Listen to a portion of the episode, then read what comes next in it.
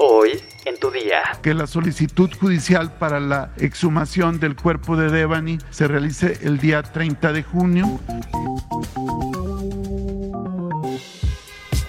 Tu día con el Universal. La información en tus oídos. Hola, hoy es viernes 17 de junio de 2022. Si te vas a ir a pasear este fin de semana, más vale que lo hagas bien informado. Entérate. Nación.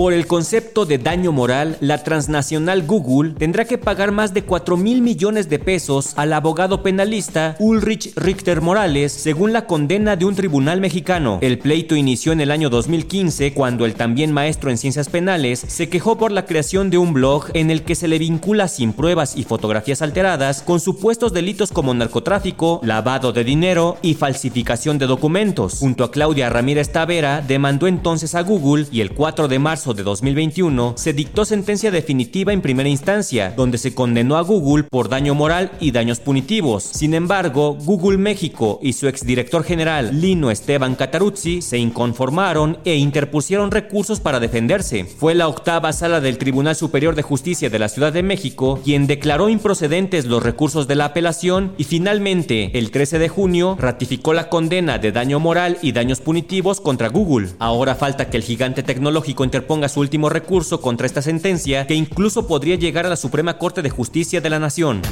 Ricardo Mejía, subsecretario de Seguridad, indicó que ya hay siete detenidos por el linchamiento de Daniel Picasso en Puebla informa de la detención de presuntos responsables de un linchamiento cometido en el municipio de Huauchinango en agravio de Daniel N. Ya se obtuvo la ah, detención de cinco masculinos presuntos de este evento criminal, los cuales fueron ya vinculados a proceso penal. El, linchamiento se provoca a partir de la desinformación, del rumor alentado y de la exacerbación de pues, de los ánimos de la comunidad.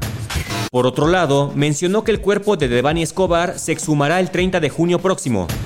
Informamos que el día de ayer tuvimos una reunión por instrucciones del, presidente de la República donde se acordó que la solicitud judicial para la exhumación del cuerpo de Devani se realice el día 30 de junio, lo cual permitirá el análisis del cuerpo a través del grupo de expertos y expertas médicas para la homologación de dictámenes forenses antes practicados.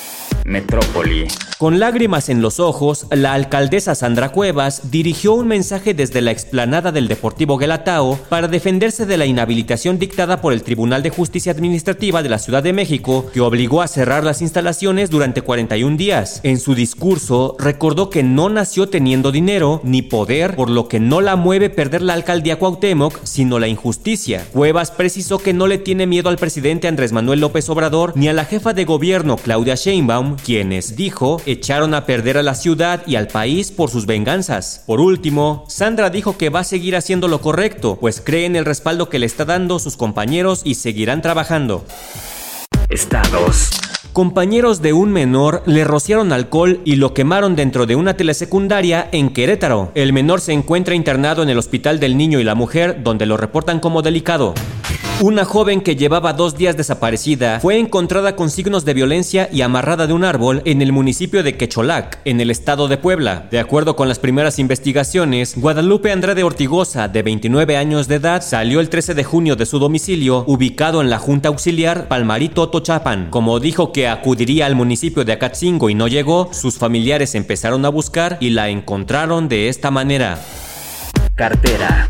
La emblemática marca de cosméticos Revlon se declaró en bancarrota, esto debido a deudas, problemas en el suministro de insumos y la competencia de firmas de belleza emergentes. La noticia sacudió este jueves a la industria de la belleza. La multinacional de cosméticos solicitó esta medida en la Corte Federal de Quiebras del Distrito Sur de Nueva York y se acogió al capítulo 11 de protección contra la bancarrota, argumentando que tenía muchas deudas, problemas en el suministro de insumos y el aumento de los costos. El aumento de la deuda deuda de la compañía para el 31 de marzo era de 3.310 millones de dólares, según la revista Forbes. Uno de los motivos que se relaciona con esta situación es la fuerte competencia de marcas de belleza emergentes de venta por internet o respaldadas por celebridades, como Kylie Cosmetics de Kylie Jenner o Fenty Beauty de la cantante Rihanna, ambas personalidades que se incluyen en las listas de millonarios del mundo. Revlon fue fundada hace 90 años en la época de la Gran Depresión, específicamente en 1923, por los hermanos Charles y Joseph Revson y Charles Lackman. Ellos comenzaron con la creación de esmaltes para uñas y posteriormente abarcaron la fabricación de otros productos de maquillaje como barras labiales.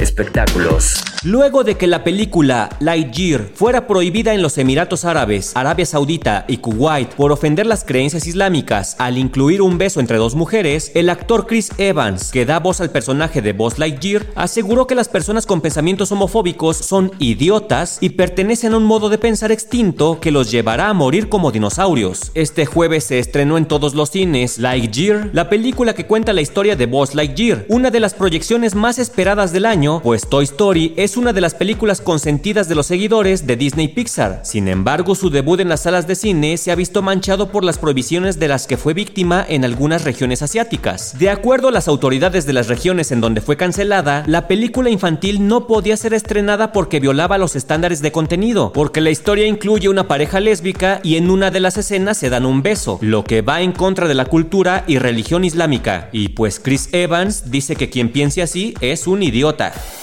¿Sabes cómo frenar correctamente cuando está lloviendo?